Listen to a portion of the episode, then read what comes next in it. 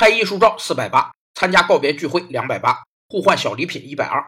这八百八十元是一位小朋友参加幼儿园毕业活动的支出，还不是最高的。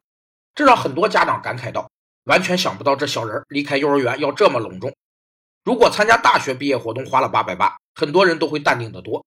那为啥会有这种感觉上的差异呢？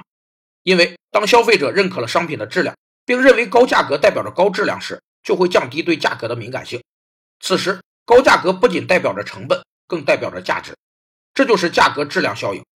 有三类商品受价格质量效应的影响较大，一类是形象商品，例如奢侈品，可象征拥有者的经济实力和社会地位；二类是排他性商品，例如头等舱，可避免旅途中的各种打扰；三类是新生事物，人们无法客观评价其质量，只能以价格作为衡量标准。